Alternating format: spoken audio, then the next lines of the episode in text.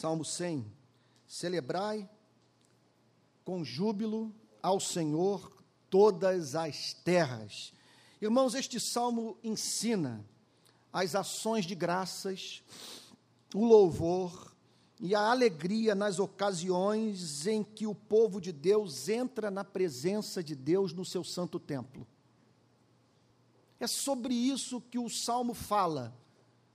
É sobre atitude correta do coração quando um sujeito entra por uma porta como essa. Nesse contexto, o salmo não está falando sobre igreja, nem sobre sinagoga, está falando sobre o templo, aquela construção revelada por Deus ao seu povo, a fim de que, naquele lugar considerado pelo Antigo Testamento de santo, de uma certa forma, habitação do Deus da aliança, esse mesmo Deus pudesse ser adorado. Dizer que quando tomamos a decisão de entrar num lugar como esse e nos colocarmos na presença de Deus em alegria, significa afirmar que é atitude racional servos de Deus expressarem alegria quando se aproximam de Deus. Esta busca, consciente pela presença de Deus, deveria ser sempre acompanhada de intensa alegria. Vocês estão entendendo o ponto?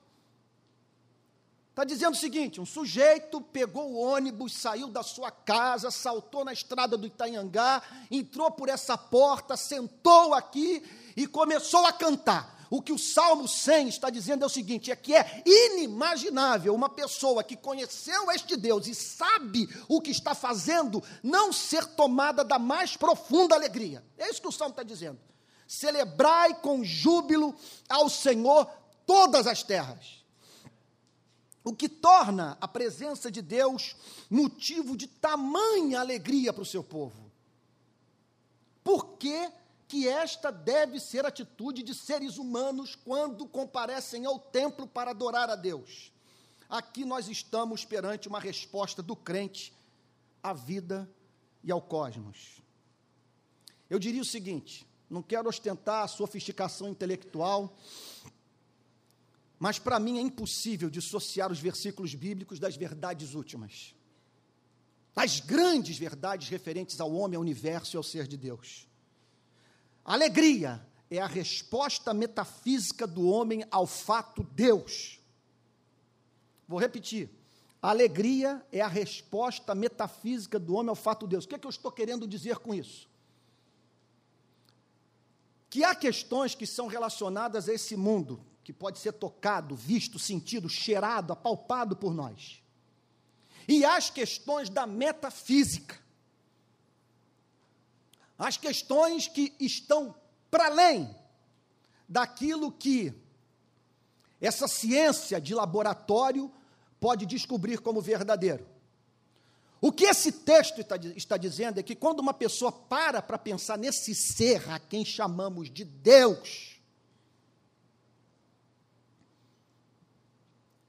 não há outra resposta a ser dada para este fato extraordinário da vida que não seja essa, descrita pelo Salmo 100. Celebrai com júbilo ao Senhor todas as terras, servi ao Senhor com alegria, apresentai-vos diante dele com cânticos. Verso 4: Entrai pelas suas portas com ações de graças, e nos seus átrios com hinos de louvor, rendei-lhe graças e bendizei-lhe o nome. Irmãos queridos, quais as razões desta alegria?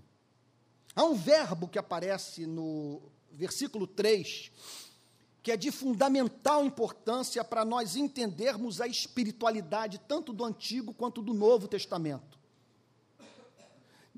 Nem o Antigo Testamento, nem o Novo Testamento nos chamam para produzirmos uma alegria que não tem uma razão de ser. O verso 3 diz: Sabei que o Senhor é Deus. Então, é uma alegria inteligente, é um louvor racional, o elemento co cognitivo da vida humana está presente nesta alegria retumbante. O que nós precisamos saber é o que esse fato da vida, que é um ser a quem chamamos de Deus, representa de tão especial assim para a vida do seu povo que, nas ocasiões em que este povo se reúne para cultuá-lo, deve fazê-lo com júbilo, com alegria, com cânticos. Irmãos queridos, esse texto nos ensina que esta alegria tem três alicerces. Há três razões de ser para este louvor pleno de alegria. Que não é um murmúrio, que não é uma coisa arrastada, insuportável, que a gente estará ali pronto para, no minuto seguinte, abandonar. Que fazemos por desencargo de consciência. Quais as razões de ser deste louvor? Em primeiro lugar, esta alegria do crente, à luz do Salmo 100, está baseada nos atributos naturais de Deus. Essa é a primeira afirmação do Salmo 100, sobre o motivo do louvor. Afinal de contas, por que, que a gente canta essas canções? Por que, que essas canções devem nos comover?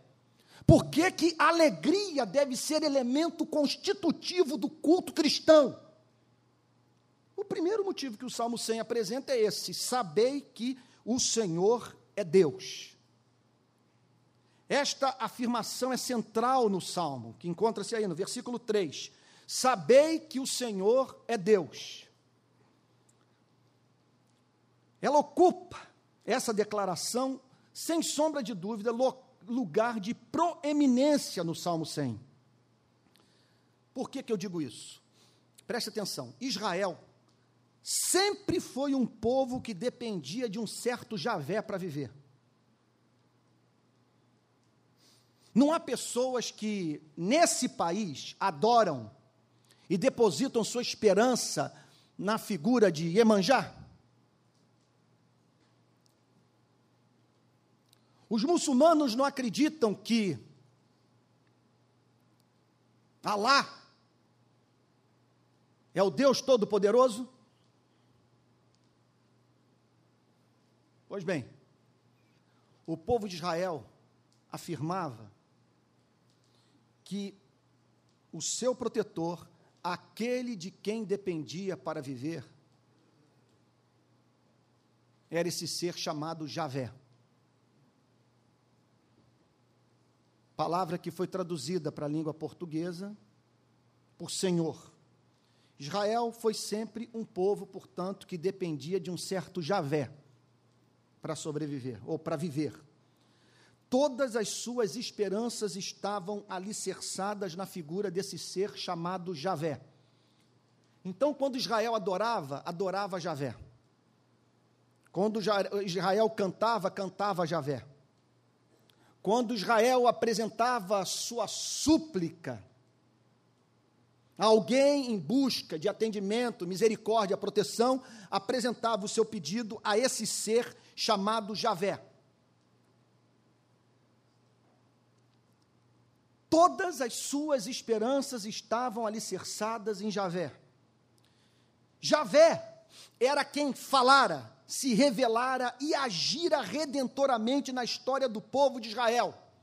E Javé era visto como alguém que amava o povo de Israel, a ponto do rei Davi dizer: Javé é o meu pastor e nada me faltará. A grande afirmação do verso 3, que se constituía no motivo de louvor alegre, é que Javé é Deus. Em outras palavras, Javé correspondia ao ideal expresso pela palavra Deus. Então, notem bem: Israel acreditava que Javé havia criado o homem. Israel acreditava que Javé havia preservado uma família de um dilúvio. Israel acreditava que Javé havia, através de um homem chamado Moisés, libertado os seus antepassados da escravidão do Egito. Israel acreditava que Javé havia protegido este povo durante uma peregrinação de 40 anos no deserto. Israel acreditava que Javé havia estancado as águas do Rio Jordão para o seu povo passar pés enxutos. Israel acreditava que Javé era quem havia concedido ao seu povo as vitórias extraordinárias sobre o comando do general Josué. E Javé havia demandado da parte do povo de Israel adoração neste lugar chamado templo. O que o Salmo 100 vem afirmar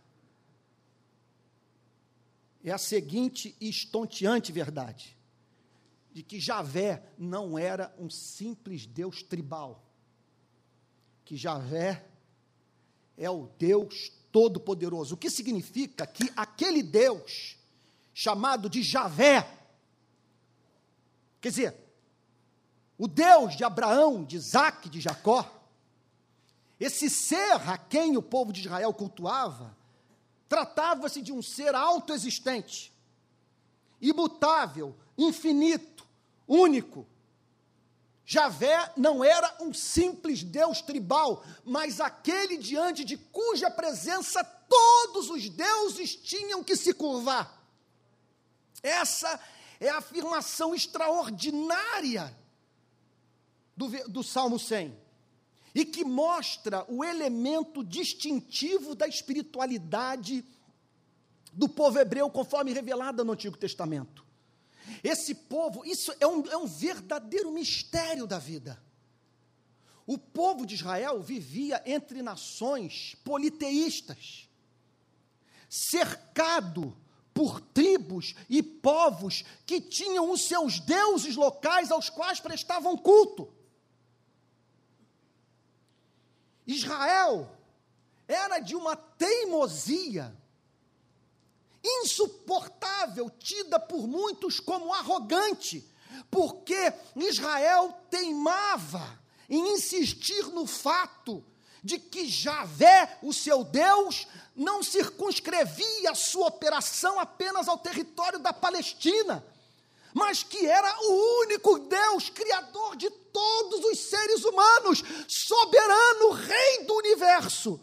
E aí o salmista diz o seguinte: quando vocês entrarem na presença desse Deus, desse ser, melhor dizendo, cujo nome nós conhecemos, que vocês se lembrem do fato de que vocês estão entrando na presença de Deus.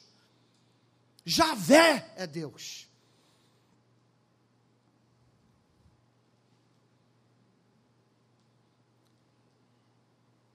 Sabei que o Senhor é Deus. Essa afirmação é central no Salmo 100. Em conexão a isso, em segundo lugar, a alegria do crente está baseada nos atributos morais de Deus. O autor do Salmo 100 diz: Sabei que Javé é Deus. Mas não apenas isso. Olha o que, que diz o versículo 4. Ou melhor, o versículo 5 porque Javé é bom, a sua misericórdia dura para sempre, e de geração em geração a sua fidelidade. Sendo assim, Javé é visto não apenas como Deus, mas também como um ser possuidor de certos atributos que o tornam a única resposta racional para todos os temores, dramas e angústias humanos isso precisa ser guardado por todos nós. Quando o autor do Salmo 100 diz, olha, Javé é Deus, está dizendo o seguinte, olha, esse conceito que nós temos de um ser autoexistente, cuja vida não é contida pelo espaço e tempo, realidade última, ser que está por trás de tudo que existe, autoexistente, imutável, infinito, perfeito em todos os seus atributos e por isso único.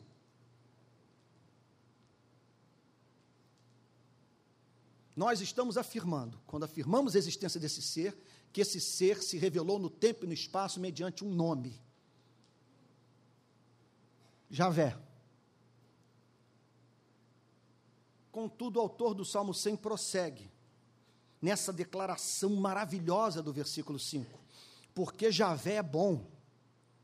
O Javé, que é Deus, é bom, sua misericórdia dura para sempre e de geração em geração a sua fidelidade. Quer dizer, Javé é visto não apenas como Deus, mas também como um ser possuidor de certos atributos que o tornam a única resposta racional para todos os temores, dramas e angústias humanos.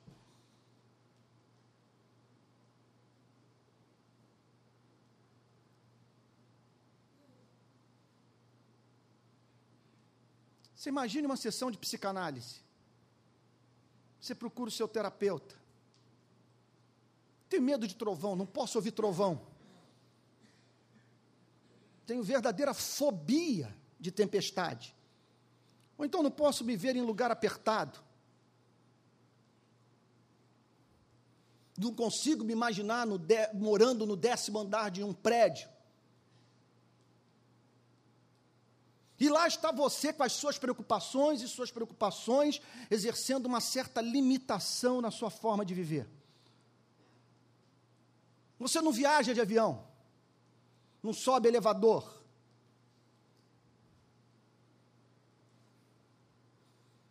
Quer dizer, não toma certas decisões na vida porque essas decisões implicam no contato com os agentes do medo que o cercam.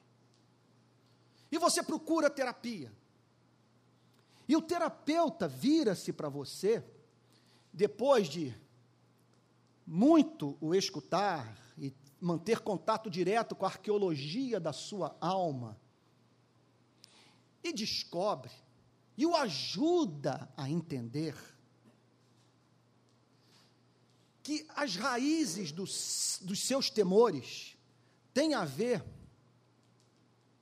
com a influência exercida pelo seu pai e sua mãe. Que os medos que você desenvolveu foram medos aprendidos, gerados, produzidos e desenvolvidos dentro de casa. E você diz, mas não é fato que eu estou reproduzindo o comportamento da minha mãe. Não é fato que esta preocupação com, este, com esta determinada ameaça me foi passada pelo meu pai. Mas digamos que por algum motivo os seus temores o tornaram, vamos assim dizer, dado as questões filosóficas.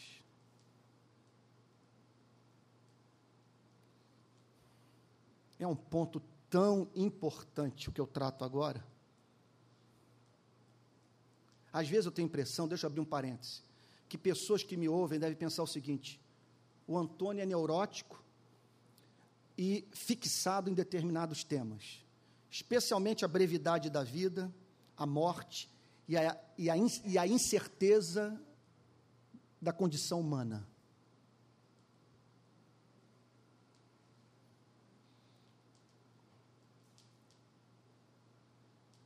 Se você me perguntasse que resposta, Antônio, você daria essa acusação?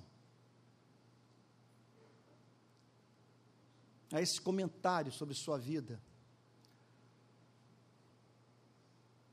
Eu diria o seguinte: eu posso até admitir que tenho minhas neuroses, e que e quem conversar e conviver comigo poderá percebê-las de perto. Até porque eu parto da pressuposição que de perto ninguém é normal.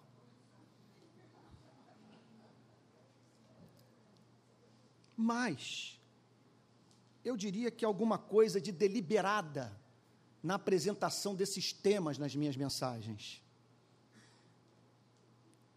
Que eu faço de modo proposital. Que a coisa é pensada e visa surtir um efeito.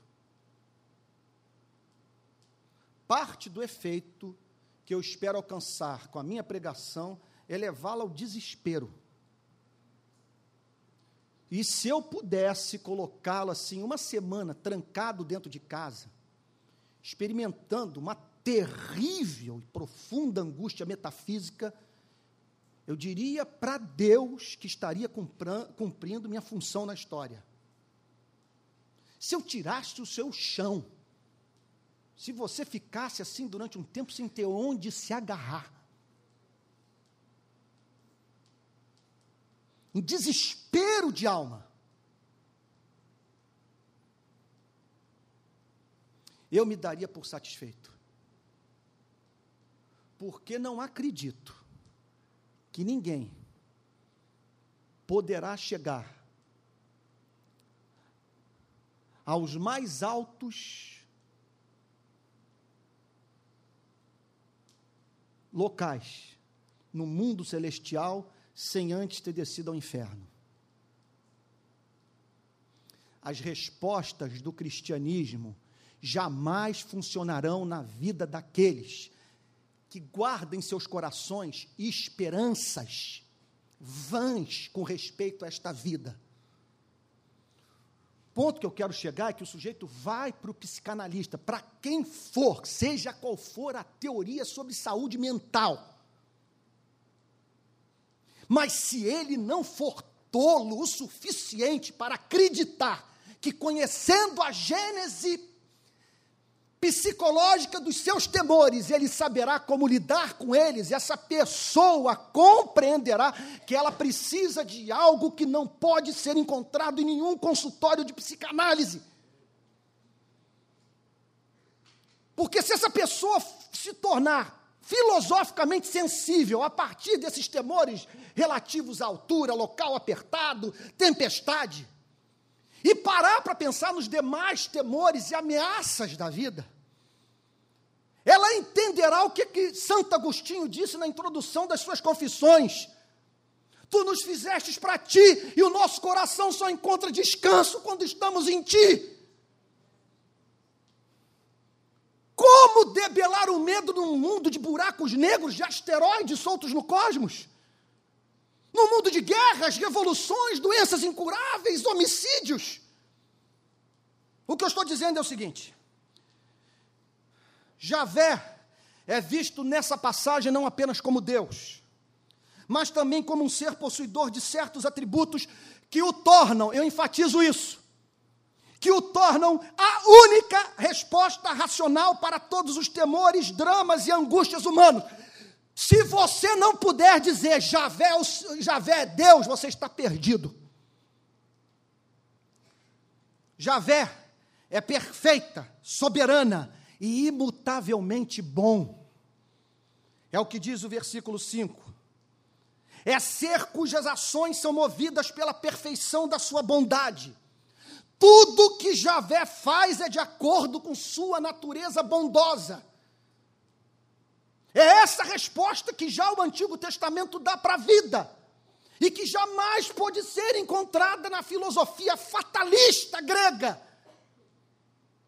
Javé é bom. Quer dizer, o Deus de Abraão, de Isaac e de Jacó é o Deus todo-poderoso. E esse ser autoexistente, imutável, infinito e único é bom. Ele é movido por bondade. A sua motivação básica é produzir o bem. Javé é bom. Por ser bom, Javé é eternamente misericordioso. Olha o que, que diz o verso 5. E a sua misericórdia dura para sempre. Ele é movido por misericórdia. Javé socorre aqueles que se encontram em estado de desgraça e que não podem fazer nada por si mesmos para se livrarem do seu sofrimento. Esta espécie de condição de vida humana faz Javé sempre agir. Por isso que o salmista está dizendo: quando você entrar na presença de Javé, entre com alegria, entre com dança, entre com cântico, porque Javé é bom e misericordioso. Se ele o vir quebrado, impossibilitado de fazer algo para o restabelecimento da sua felicidade pessoal, ele haverá de se interessar sempre por você, porque é da natureza dele se importar pelos miseráveis. E a bondade de Javé se expressa de igual modo por meio da sua fidelidade. Javé não volta atrás no que prometeu, cumpre todos os seus pactos, honra todas as suas alianças. Em todas as gerações sempre haverá seres pactuados com Javé. E justamente por isso, sempre haverá homens e mulheres que experimentam a fidelidade de Deus em sua vida. Olha o que, que ele diz na parte final. Porque o Senhor é bom, a sua misericórdia dura para sempre, e de geração em geração a sua fidelidade.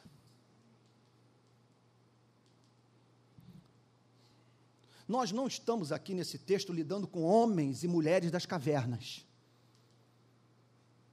Nós não estamos lidando aqui com débeis mentais.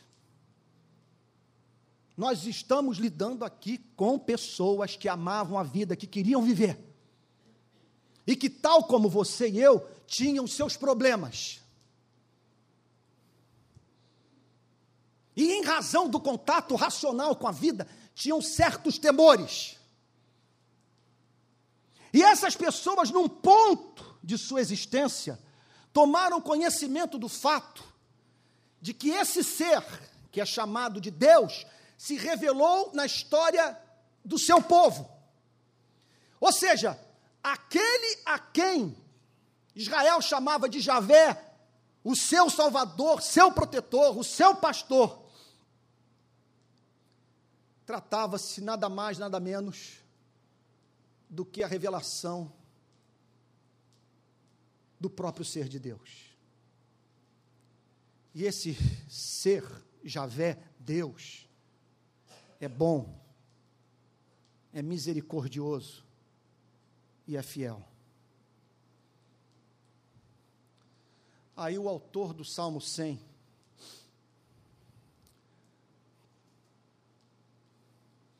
maravilhado com o conhecimento dessa verdade,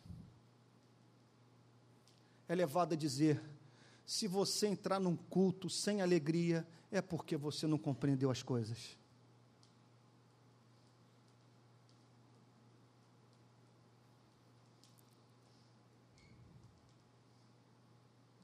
Você não compreendeu nada. É impossível parar para pensar em Javé e não ser tomado de alegria. Isto, não apenas pelos dois motivos iniciais que eu lhes apresentei, por causa dos atributos naturais de Deus e por causa dos seus atributos morais.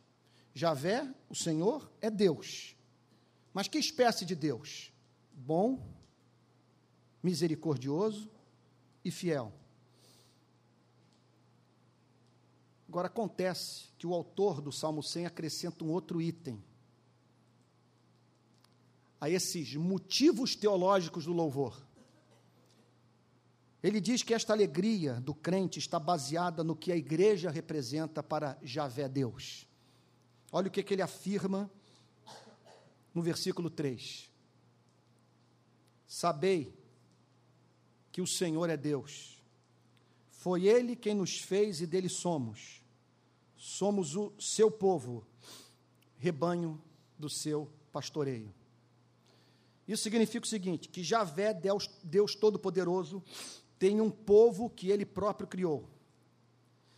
Esse povo deve tanto sua existência biológica a Javé, quanto sua existência como sociedade composta por homens e mulheres que o servem e amam conscientemente. Este povo pertence a Deus como propriedade de um ser que zela por um bem de valor incalculável. Esse povo pertence a Deus como tesouro e bem precioso. Por esta razão, Javé cuida deste povo como um pastor cuida de suas ovelhas. O que o Salmo 100 está dizendo é que a igreja é o rebanho de Javé. E Javé protege, alimenta e guia o seu povo.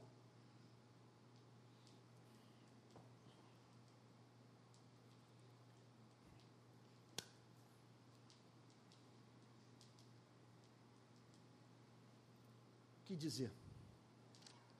Eu me lembro de uma vez conversando com um amigo meu, que é um apologista, um pensador americano,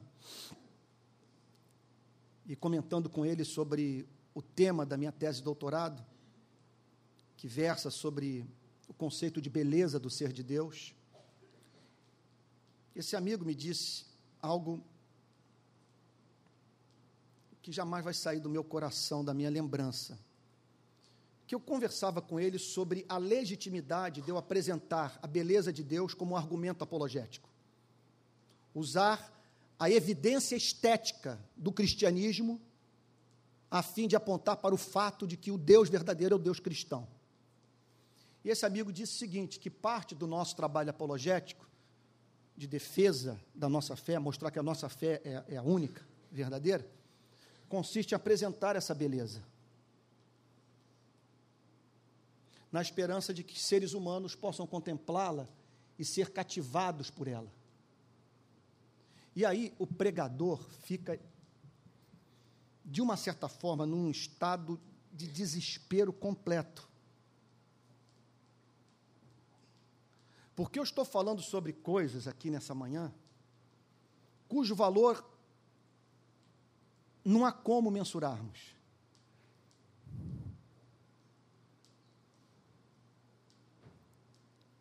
A minha vida seria uma absurda desgraça sem essas convicções. E sinto-me agora sob o, o, encanto dessa verdade e beleza da revelação do caráter de Javé.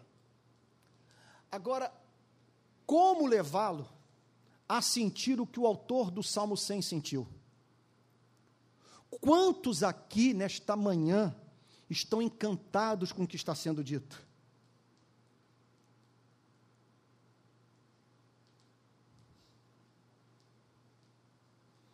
O que eu estou dizendo para você é que aquele ser que se revelou a Israel, que Jesus Cristo chamava de Pai, é Deus. E que esse ser todo-poderoso é bom, é misericordioso, é fiel. E se afeiçoou por um povo que ele chama de seu. E que, devido ao, ao que este povo representa para este mesmo Deus, ele cuida deste povo como um pastor cuida do seu rebanho. O que eu estou lhe dizendo é que há uma base para racional para a cura dos nossos temores, para que a gente possa viver sem calmante, encarar as desgraças da vida sem nos desesperarmos, porque Javé, o Senhor, é Deus. E Ele é bom, Ele é misericordioso, Ele é fiel, e Ele se afeiçoou por você e por mim. E lida com a sua e com a minha vida como um pastor cuida do seu rebanho. Eu não tenho nada de melhor para lhe apresentar nessa igreja. Se você espera ouvir dos meus lábios alguma coisa que possa consolá-lo mais, nunca mais volte aqui. Eu não tenho mais nada para lhe dizer porque não há nada que possa superar essa declaração. Javé é Deus, e Javé é bom, misericordioso e fiel, e se afeiçoou por você. O que, que eu posso acrescentar a isso? Todos estes elementos deveriam, portanto, estar na mente do povo de Israel ao entrar no templo. Esse é o ponto. Quando vocês entrarem pelas portas do santuário, colocarem os pés nos átrios, que vocês celebrem a existência de Javé. Ali não era lugar para culto sem presença de fortes afeições santas. O culto no templo deveria ser considerado serviço alegre. Pela primeira vez na minha vida, eu entendi por que que os cristãos de língua inglesa usam a palavra service para o culto a Deus. Que horas o service vai começar? E já ouvi até um pastor brasileiro criticar a associação dos povos de língua inglesa do culto a Deus a serviço, a trabalho, querendo com isso dizer que essas nações provavelmente não compreenderam bem o ponto. Porque o culto a Deus deve ser alvo de objeto, quer dizer, motivado por prazer, não é um trabalho. Só que esta é a linguagem da Bíblia no Antigo Testamento. Quando ele diz servir ao Senhor, ele está dizendo o seguinte: que você atue, que você trabalhe, que, quer dizer, que você sirva Javé que você use da sua energia física e mental para prestar culto a Javé. É um trabalho, é um trabalho de adoração. Agora, por quê? Porque há um ser no universo cuja existência é de tirar o fôlego de todo ser humano. Deixa eu te fazer uma pergunta, meu amado irmão, em nome de Jesus.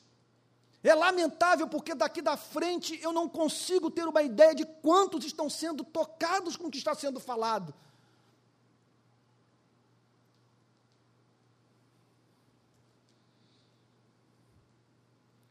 E espero que o Espírito Santo esteja falando de forma íntima ao seu coração.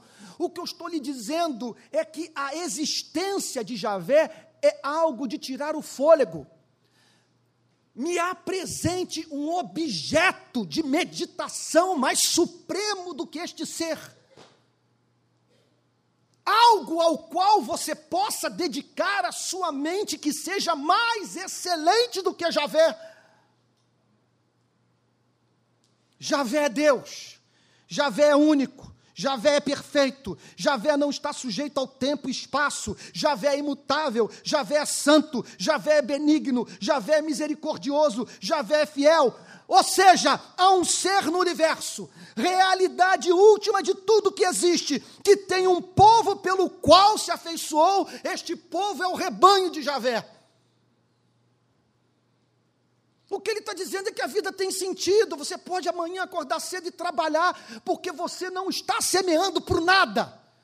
Você não é um ser que veio de lugar nenhum e que está caminhando na direção de um vácuo assombroso.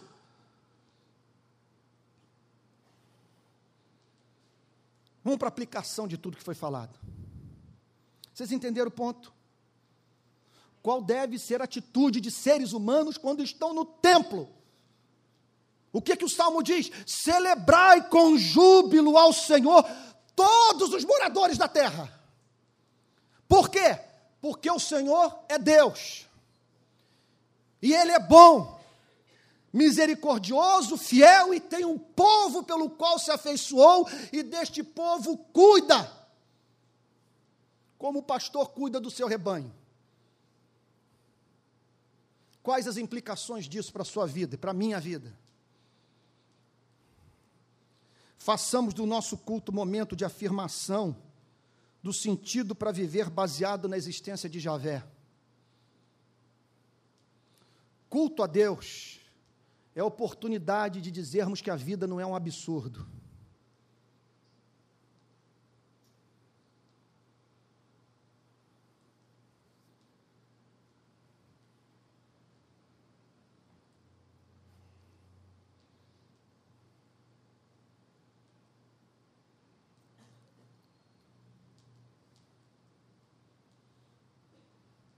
É isso. O que, que significa esse, esse momento que nós passamos aqui? Nós estamos aqui dizendo a vida não é um, uma completa sandice.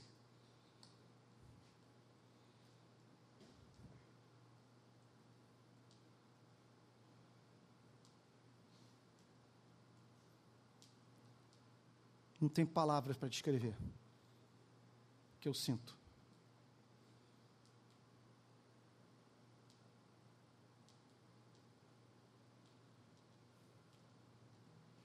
Para mim ficar nessa cadeira, depois alguém me chamar para estar aqui, é um momento filosófico. Eu estou dizendo para o mundo, estou dizendo para mim mesmo que a vida tem sentido.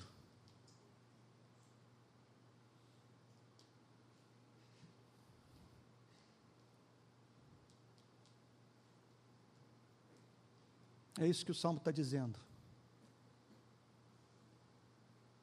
Quando você entrar num templo, você vai se deparar com conceito, e mais do que com conceito, você vai se deparar com uma pessoa.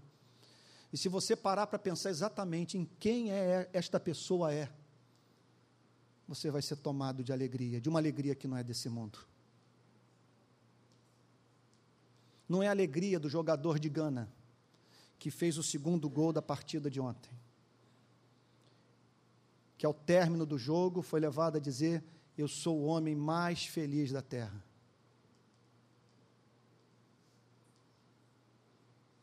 Duas desgraças podem acontecer com esse homem. Primeiro, é Gana levar uma surra do próximo adversário. E o gol dele sumir na história. Ninguém nunca mais vai se lembrar daquilo, porque Gana perdeu. E a outra coisa é ele pensar nesse gol à luz da vida como um todo. Aí é pior. Ele pode até ganhar o, o, a Copa do Mundo, mas pensar na vacuidade disso tudo. De um gol que não consolará caso ele venha parar no hospital de Gana e, que, e ter que travar uma batalha violenta contra uma doença incurável qualquer. Eu não sei como seres humanos conseguem deixar de considerar essas coisas. Me perdoe dizer, eu não sei se porque eu esperei tanto da vida.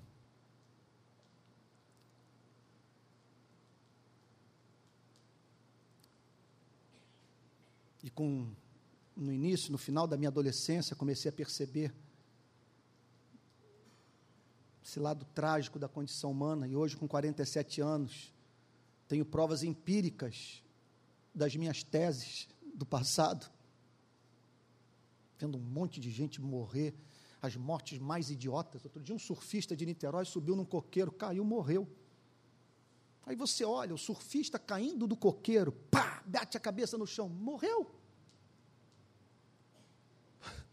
Eu não sei, é, é, escapa a minha compreensão como que as pessoas podem voltar para casa sem fazer perguntas para aquilo. O surfista trepou no coqueiro, caiu e morreu.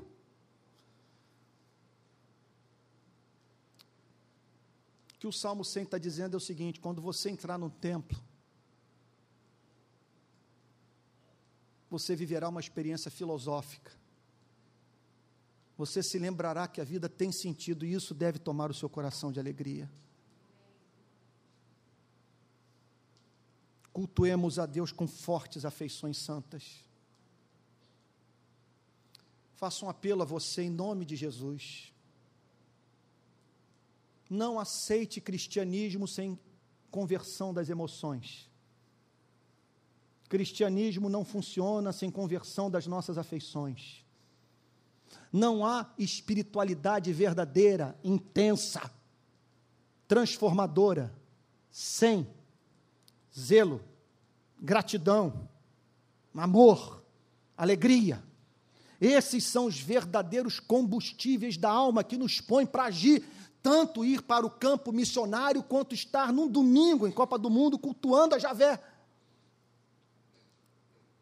que você não aceite um culto e uma relação com Deus que não estejam à altura do Salmo 100. Terceira aplicação prática.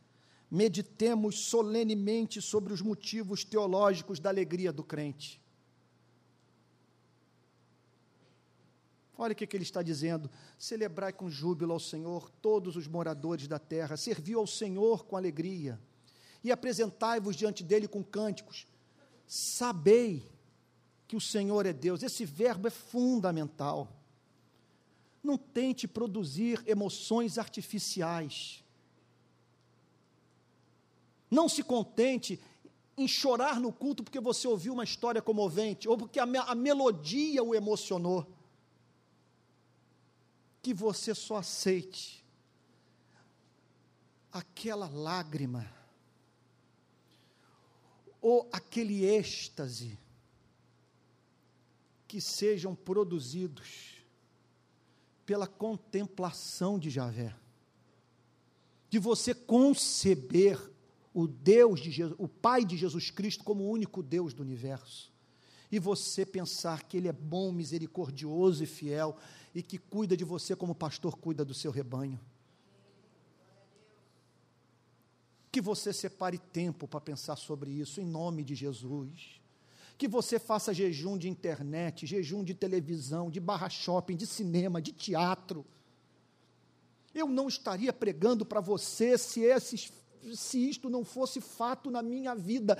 Eu não troco nenhum prazer neste mundo acima das viagens, do surf, do intercurso sexual com a minha esposa, não tenho prazer maior do que ficar no meu quartinho, porta fechada, abajur aceso, minha Bíblia aberta e pensando em Javé, o meu Pai, meu Senhor, meu Redentor. Que você não prive sua alma de tamanha bênção. Que você se conheça e saiba do que você está precisando e que você precisa desse ser para atender a sua solidão, os seus temores, sua autoestima baixa, sua culpa. Você precisa de Javé.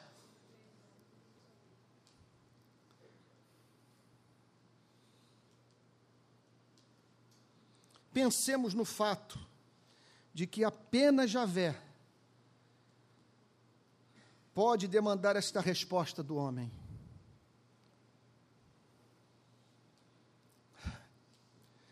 Não tem palavras para descrever esse ponto. Esse pastor é dramático, é manipulador de emoções. Olha, tô, nada estudado, não saí de casa pensando que estaria me comportando assim hoje no culto. E eu estou me deparando com um texto que diz o seguinte: quando você entrar nesse lugar, que você cante, que você dance, que você se alegre. Aí eu pergunto a vocês, em nome de Jesus, quem pode demandar isso de você e de mim? Quem? Que instituição? Que ser? Que projeto de vida? Quem pode dizer para você cante e dance?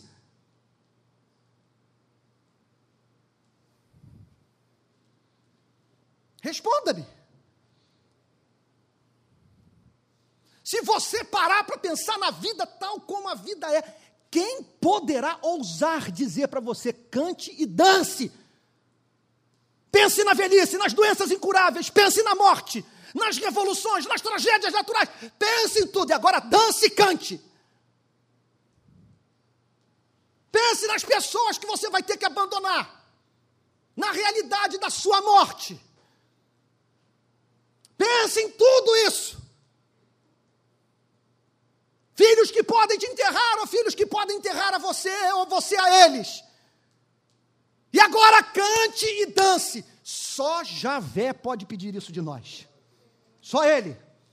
Entre no templo e cante e dance, porque Javé é bom, é Deus misericordioso, fiel, e você é rebanho do seu pastoreio. Seu nome está escrito na palma da mão de Javé.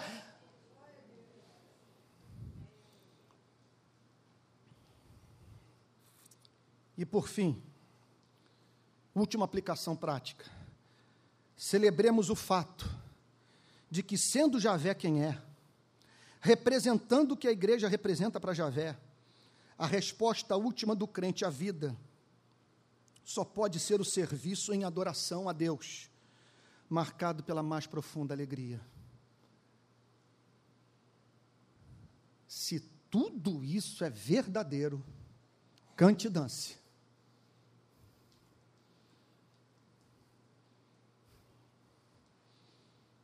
Que a vida tem sentido, só isso. Nós não somos uma paixão inútil.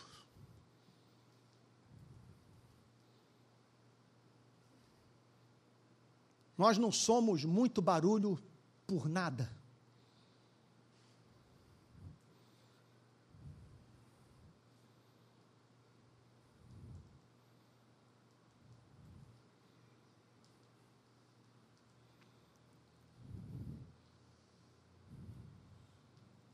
Conclusão.